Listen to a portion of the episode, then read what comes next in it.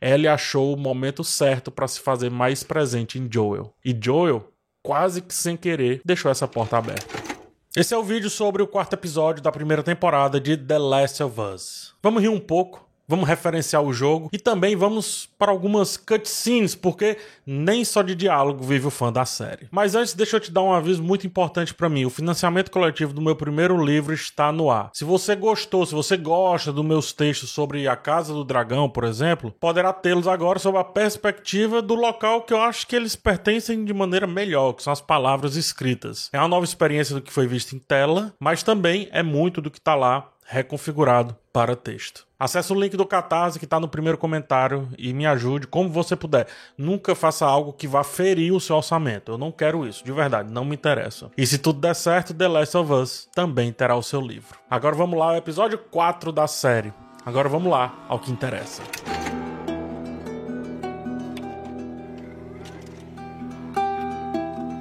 Eu adoro como o cinema vai virando uma grande gramática de si mesmo, né? A gente começa o episódio com Ellie de frente para o espelho, buscando a sua face de garota má, ou garota desenrolada, vai, enquanto manipula seu novo brinquedo, sua arma. É uma referência estética a Taxi Driver, né? Ela brinca com um brinquedo que tem, assim como vários encaram uma arma, pequenos querendo ser grandes, no caso. Por mais que ela não seja uma criança, no mínimo uma pré-adolescente, a última coisa que ela deveria ter naquele momento para se satisfazer seria justamente aquele objeto. Mas estamos em outro mundo. As expectativas não funcionam do mesmo jeito. E isso serve para relativizarmos também as questões de idade e amadurecimento. Houve um tempo que com 14 anos você já poderia ser rei, rainha, cavaleiro, lord, líder, quer que seja. Isso foi mudando conforme o mundo também se tornou mais confortável. E é bom que se diga, mais preenchido de gente também. Em The Last of Us voltamos quase à estaca zero, voltamos quase a esse cenário. Contudo, ainda continua a ser difícil, tanto para o Joel quanto para nós, a audiência, aceitarmos que o precoce ganha uma outra percepção nesse contexto. Joel, mais à frente, percebe isso junto com outro clareamento de ideias. Ellie pode ser mais madura do que ele pensava, ou aquele mundo requer mais maturidade do que ele poderia imaginar. Ellie observa um projeto em suas mãos, não um projeto de pistola em suas mãos. E como pode algo tão pequeno, quase irrisório, ser capaz de tirar uma vida em segundos? Esse poder que está nas mãos dela será discutido mais à frente pelo roteiro de maneira explícita, a partir de exemplos, de vivência. O que é mostrado precisará ser usado. É assim que dizem os especialistas. Portanto, após essa rápida, porém importante cena de abertura, a gente já sabe o que esperar do episódio no mínimo. É bom que se entenda, Ellie está aprendendo enquanto o trem está em andamento. No episódio passado, havíamos questionando Joel sobre coisas básicas da vida. Nesse, havemos sendo corrigida e aprendendo, por exemplo, a pronunciar algumas palavras. E voltando à primeira cena, havemos se olhando no espelho sem ser para fins de estética. Ela olha como se a garota do espelho lhe fosse uma novidade da maneira como estava se apresentando, assim como acontece no processo de amadurecimento durante primeiro primeira e segunda infância. A câmera fecha e fica, porque é assim que a gente deve encarar esse momento. Nos olhos dessa garota, nos olhos dessa menina. Ela está olhando profundamente para uma versão de si que aparentemente é nova para ela e é mais descolada. Se ela vai gostar disso ou não, aí são outros 500. Por enquanto parece uma brincadeira e por enquanto ela consegue se encarar no espelho. Por enquanto. O tema amadurecimento guiará muitas das ações do episódio. Conforme é adiantado no texto passado, Joel está cada vez mais Ellie, inclusive com um pedaço de vermelho em seu novo figurino, o qual representa o pouquinho de Ellie que habita nele, pelo menos até agora. Faz assim, olha para o primeiro plano dos dois aqui nesse episódio e como ele a trata. Olhe para um dos últimos planos desse episódio, busque e pense no que é visto. No começo, Joel sequer sorri para os trocadilhos que a garota aprende com o livro de Will Livingstone, retirado diretamente dos jogos. No final, ele gargalha, frouxo, de um dos trocadilhos mais bobos ditos até agora. O motivo é simples: não rimos porque a piada é boa, rimos porque o comediante é bom, ou porque gostamos de estar ali naquele ambiente é mais sobre o ambiente e as relações pré-definidas para com o interlocutor do que sobre a piada em si. Você ri de uma piada de quem você não gosta? Eu não. E entenda, a piada pode até ser boa, Mas não é isso que eu tô falando, são coisas diferentes. O gargalhar de Joel ao final diz muito mais sobre as aberturas que proporcionamos para quem confiamos. E Joel, é importante dizer, começa a confiar em Ellie. E nela começa a ver algo além de uma carga, inclusive dito por ele, né? Começa a ver nela uma companhia, um bom momento. Um dos sentimentos que tinha para acontece, por exemplo. Um dos sentimentos plantados por Bill e Frank no episódio passado sem ele, olha só que interessante. É muito difícil aceitar essa relação dos protagonistas da série a partir da profundidade que ela merece ter. Não dá. E todos os episódios até agora serviram para chegarmos nesse ponto.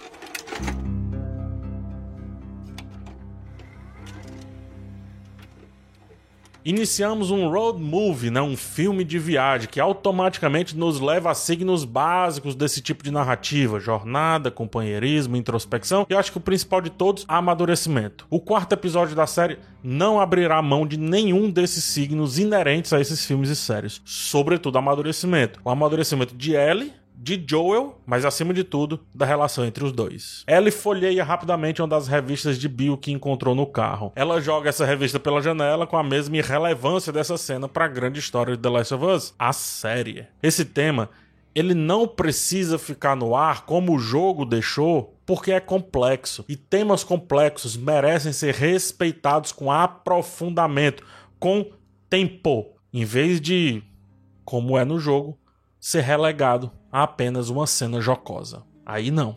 Sozinho e Abandonado é o que canta a música de Hank Williams, que parece falar de Joel, parece também falar de Ellie, seria esse o óbvio, mas isso não cabe mais, nem precisa. Eles já passaram dessa fase de só.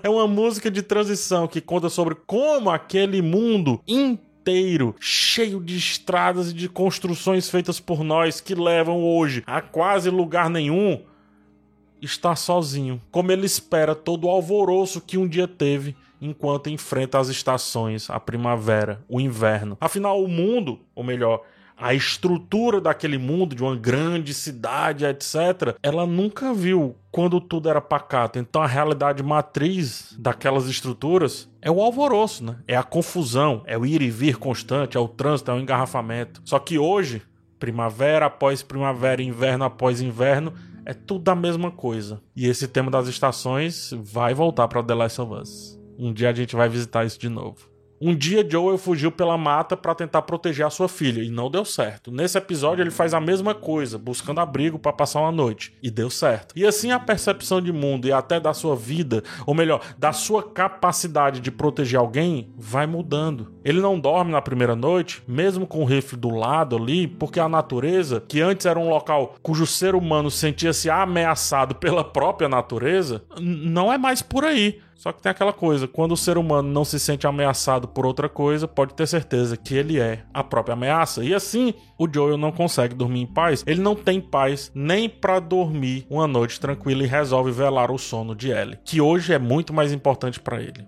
Não, Ellie não é só uma carga. Se fosse, ele poderia perdê-la. Carga a gente perde e encontra outra. Companhia não. O ato de rir de suas piadas, porém, ainda é proibido pelas amarras dessa relação impostas por ele. Ele persiste porque talvez comece a ter um sentimento que ela jamais teve: é, o de ser protegida por um cara genuinamente legal, ainda que ranzinza. Ela não sabe ainda o momento, mas pelo menos ela retém repertório, que é também algo muito importante para o bom comediante prosperar. Tem certas coisas que só acontecem a partir de certas idades. É, não é uma regra, mas parece que tem uma idade para gostar de café puro. Eu diria que também de água com gás. Mas muita gente vai vir contra mim nessa disputa ferrenha pela capacidade do ser humano de conseguir amar água com gás apenas a partir dos 30. Então eu vou deixar isso de lado. Mas enfim, o contato de Ellie com o café é quase o mesmo do primeiro episódio da série, quando Sarah rechaça o café de Joel em detrimento à sua saúde. Ora, como pode aquilo que não vai bem no seu olfato ir bem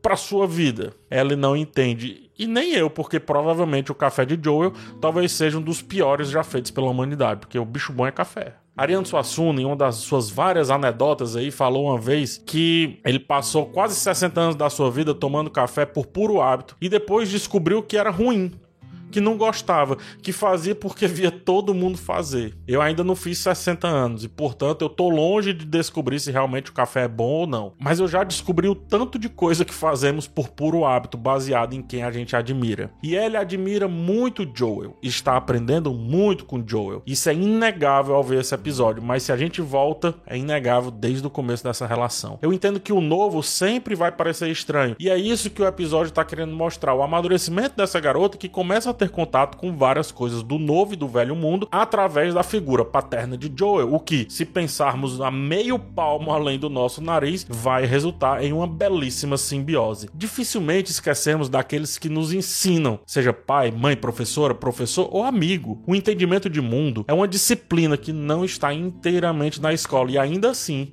é a mais complexa de todas porque é multidisciplinar, interdisciplinar e depende genuinamente do aprendiz mais até do que do professor. E ele é essa aprendiz voraz que devora com olhar cada milímetro, cada segundo, cada palavra, cada aprendizado, se tornando, pois, justamente aquele que a ensina uma emboscada. A série muda, a ação toma conta, tudo começa a agir como se fosse uma cutscene de um jogo. Sai do plano geral, vai para o plano nos protagonistas, câmera no ombro, quase uma terceira pessoa. Vemos o cenário no começo para entender como agir e depois vemos apenas o que nos é permitido. A mixagem de som entrega a profundidade para sabermos quem está onde, quais são os empecilhos, quais são os desafios. Barricadas são formadas, rotas de fuga são traçadas, um personagem tenta proteger outro como se ele fosse um NPC e ao mesmo tempo se desvencilhar dos dos vilões e no fim um dilema moral, porque a mim é isso que importa.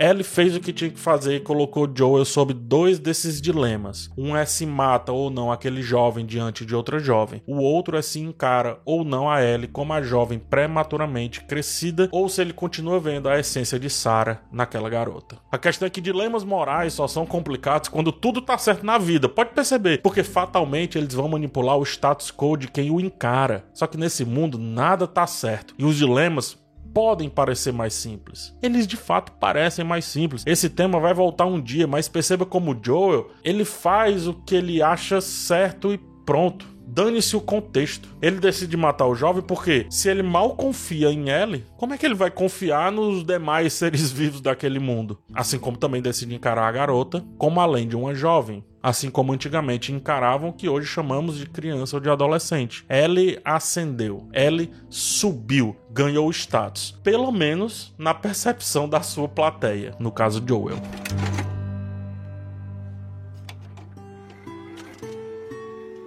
Uma nova personagem e uma nova estrutura são apresentadas. Melanie Linsky é Kathleen, uma líder aparentemente tranquila, mas muito decidida, muito obtusa. Melanie me chama a atenção há algum tempo. No filme Eu Já Não Me Sinto Mais em Casa Nesse Mundo, ela entrega essa mulher aceitando o seu dia de fúria, mesmo que ainda seja desengonçada em fazer esse dia de fúria funcionar. Por algum motivo eu pensei que a sua voz, que é naturalmente mais branda e mais aveludada, iria mudar aqui pra série, mas não é isso que vemos. Catherine, ela fala de maneira quase infantil, ela fala baixo também, mas tem ações de gente grande, ou melhor, de gente cruel ou que encara esse mundo de maneira cruel. Eu temo muito mais as lideranças que falam singelo do que as que esbravejam. Os comunicadores também. Aquelas lideranças que gritam me parecem vestir um figurino para um teatro de chamar atenção, porque no teatro não tem microfone, então você tem que projetar a sua voz. É como se a sua figura não fosse o suficiente. As que quase sussurram,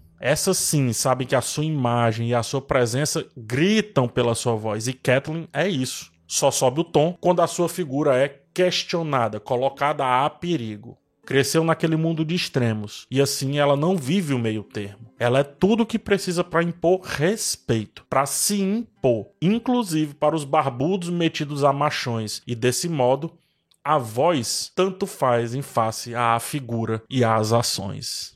O ciclo do tema principal do episódio começa a se fechar. Enclausurados, Joel e Ellie conversam sobre a vida através da morte mais uma vez aqui na série. Eu já falei sobre isso pelo menos umas três vezes desde que começou essas análises. O cenário, ele diz algo para além do que é dito pelo texto. Os dois estão escondidos através da verdade, através de janelas fechadas por jornais. A mídia jornalística é uma verdade que infelizmente não cabe mais naquela realidade como cabe na nossa. Tanto que nem vão procurar os dois lá naquele local. E além disso, essa cena serve como uma metáfora para esses dois que estão a apenas poucos passos de se enclausurarem dentro da única verdade que precisa prevalecer, ou seja, a verdade que aquela dupla se importa um para o outro e, porventura, se completa.